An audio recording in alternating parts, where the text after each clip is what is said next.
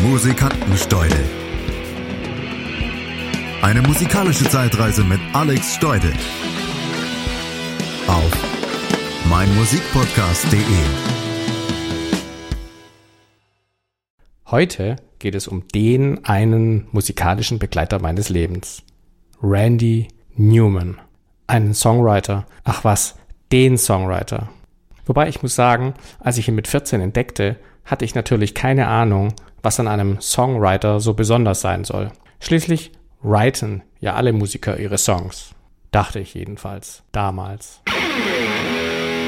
Ja, aber dieser Randy Newman ist schon ein sehr besonderer Songwriter. 1943 in Los Angeles geboren, startete er mit 17 ins Musikbusiness, brach sein Musikstudium kurz vor dem Abschluss ab, um Hits für andere Künstler zu schreiben. Manfred Mann zum Beispiel.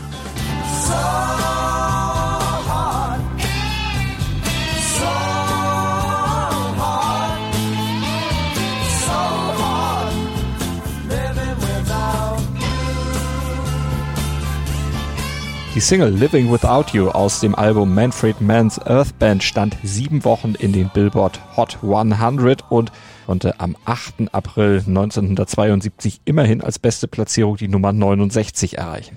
Aber der Pianist versuchte sich auch selbst als Sänger, war jedoch mit seinen Auftragsarbeiten zunächst viel erfolgreicher als mit eigenen Veröffentlichungen. Doch das sollte sich bald ändern. Mittlerweile ist er hoch dekoriert. Sechs Grammys und zwei Oscars stehen auf seinem Kaminsims.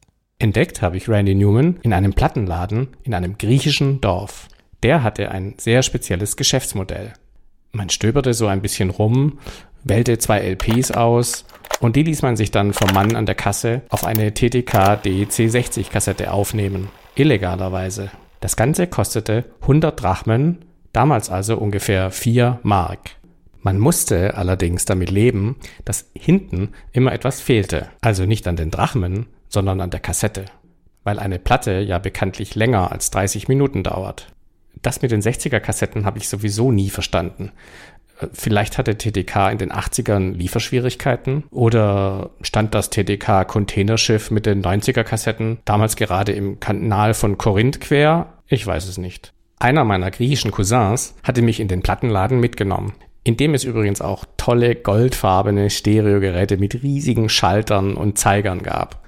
Er zeigte mit dem Finger auf die Randy Newman Platte namens Born Again und sagte auf Griechisch, kaufen Malaka, nicht aufnehmen lassen. Natürlich sagte er das wegen der Sache mit dem fehlenden Ende.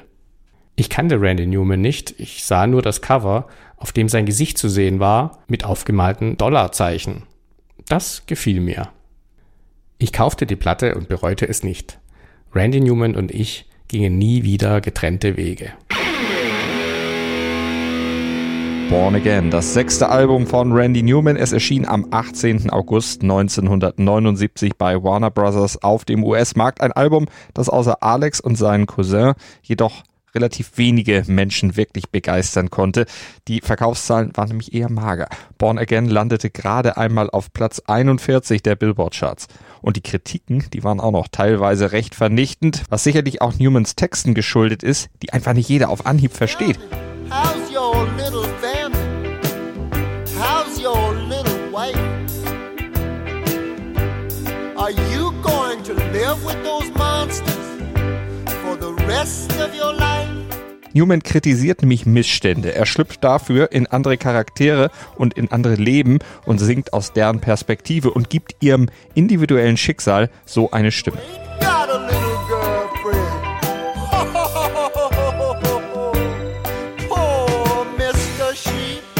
Mal ist er ein jugendlicher Krimineller, mal ein koksender Alkoholiker, mal ein Rassist oder ein Kind.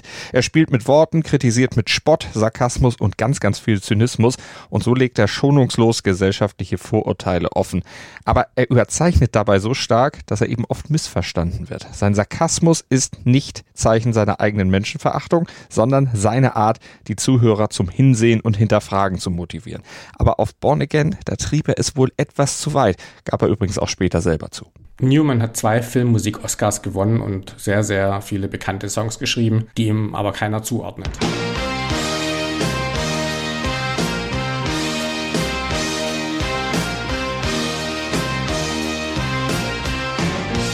You Can Leave Your Head On das später Joe Cocker im Film Neuneinhalb Wochen mit Kim Basinger sang, dem ersten frei zugänglichen Porno der Weltgeschichte. Liebe zur Musik, speziell zur Filmmusik, die ist bei Newman familiär vorgezeichnet. Alle drei Onkel arbeiteten in Hollywood als Filmkomponisten, genauso wie seine Cousins, aber keiner von denen war so erfolgreich wie Randy. 16 Mal war er mit seinen Filmmusiken für den Oscar nominiert. Erst 2002 klappte es im 17. Anlauf dann mit dem Song If I Didn't Have You aus Monsters Inc.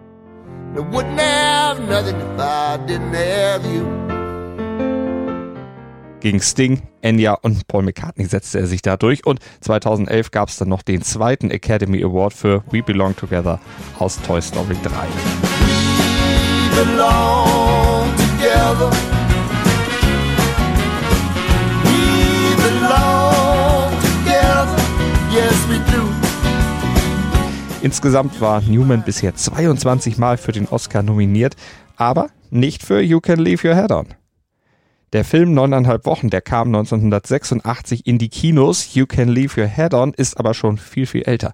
1972 hatte es Newman für sein Album Sail Away bereits geschrieben und AllMusic, die US-Musikdatenbank klassifiziert den Song als starke Midtempo-Rock-Nummer und bezeichnet sie als witziges und absichtlich perverses Stück erotischer Absurdität. Und das passte damit perfekt zu Adrian Lynes Film Neuneinhalb Wochen und perfekt auch zu Joe Cockers Stimme, die Randy Newmans Song dann zu einem Welthit machte. Und zahllose Coverversionen sollten folgen. Trotzdem kennen viele Menschen Randy Newman nicht so richtig. Und das ist gut so. Randy Newman gehört nämlich mir. Dabei mochte ich seine bekannten Songs gar nicht so sehr, sondern vielmehr die ruhigen, unbekannten mit den grandiosen Texten. Zum Beispiel das schönste romantische Lied aller Zeiten, I'll Be Home, auf der LP Little Criminals, der besten Langspielplatte aller Zeiten.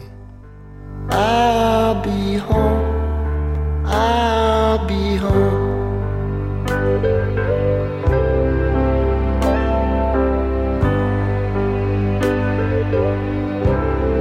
Ja, ich weiß, ich neige bei Randy Newman zur Übertreibung.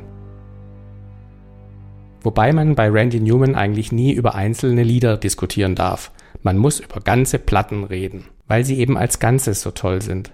Weil bei ihm aus der Summe der grandiosen einzelnen Lieder immer etwas noch grandioseres entsteht. Es ist ein bisschen wie im Fußball. Die Mannschaft ist immer mehr wert als die Summe der einzelnen Spieler. Außer beim HSV natürlich. Randy Newman hat lauter tolle Alben geschaffen. Da wären neben Born Again und Little Criminals noch Trouble in Paradise und 12 Songs und das hinreißende Sail Away plus das fantastische Good Old Boys mit dem zweitbesten Liebeslied aller Zeiten, Marie.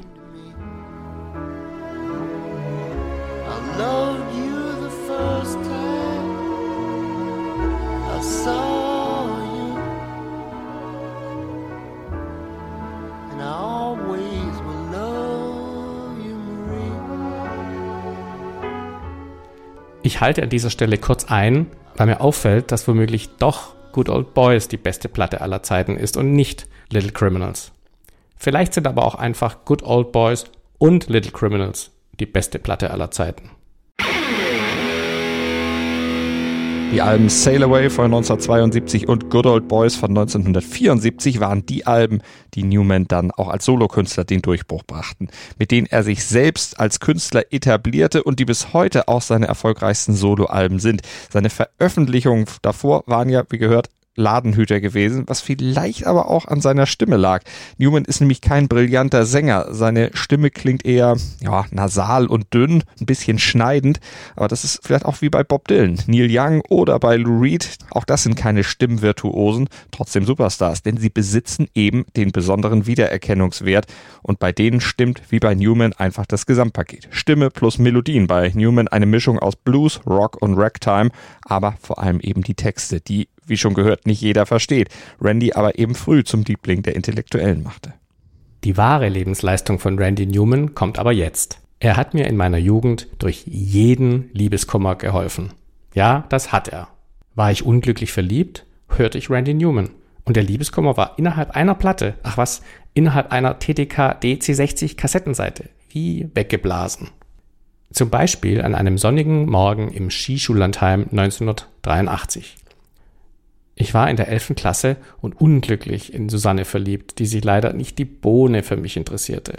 Ich hatte mich genau deshalb am Vorabend komplett besoffen und daraufhin den Tisch des Gemeinschaftsraumes plus das Waschbecken unseres Sechserzimmers vollgekotzt, während im Hintergrund Man-Eater von Hall Oates lief.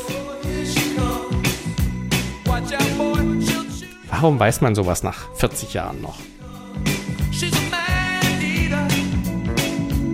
Zwölf Stunden später saß ich auf einem Fensterbrett in Südtirol und schaute in den blauen Himmel und auf klimaneutralen Schnee hinaus. Die anderen waren alle schon losgefahren, aber ich war nicht mitgegangen. Ich wollte leiden.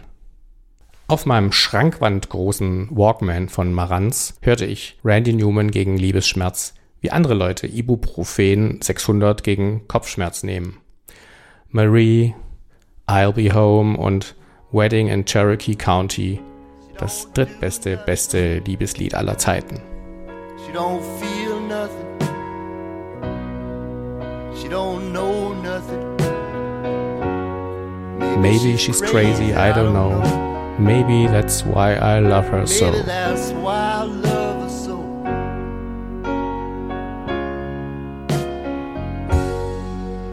Papa was a midget. Mama was a whore. Was soll ich sagen? Es wirkte. Mit jedem Lied wurde es besser. Ein Wunder. Es ist wirklich so. Die Heilungszeit bei tödlichem Liebeskummer liegt unter einer Kassettenhälfte Randy Newman. Als Susanne von der Piste zurückkam, war sie mir egal. Also fast. Danke, Randy Newman. Wie baut man eine harmonische Beziehung zu seinem Hund auf? Gar nicht so leicht. Und deshalb frage ich nach, wie es anderen Hundeeltern gelingt, beziehungsweise wie die daran arbeiten. Bei Iswas Dog reden wir dann drüber. Alle 14 Tage neu mit mir, Malte Asmus und unserer Expertin für eine harmonische Mensch-Hund-Beziehung, Melanie Lippisch. Iswas Dog mit Malte Asmus. Überall, wo es Podcasts gibt.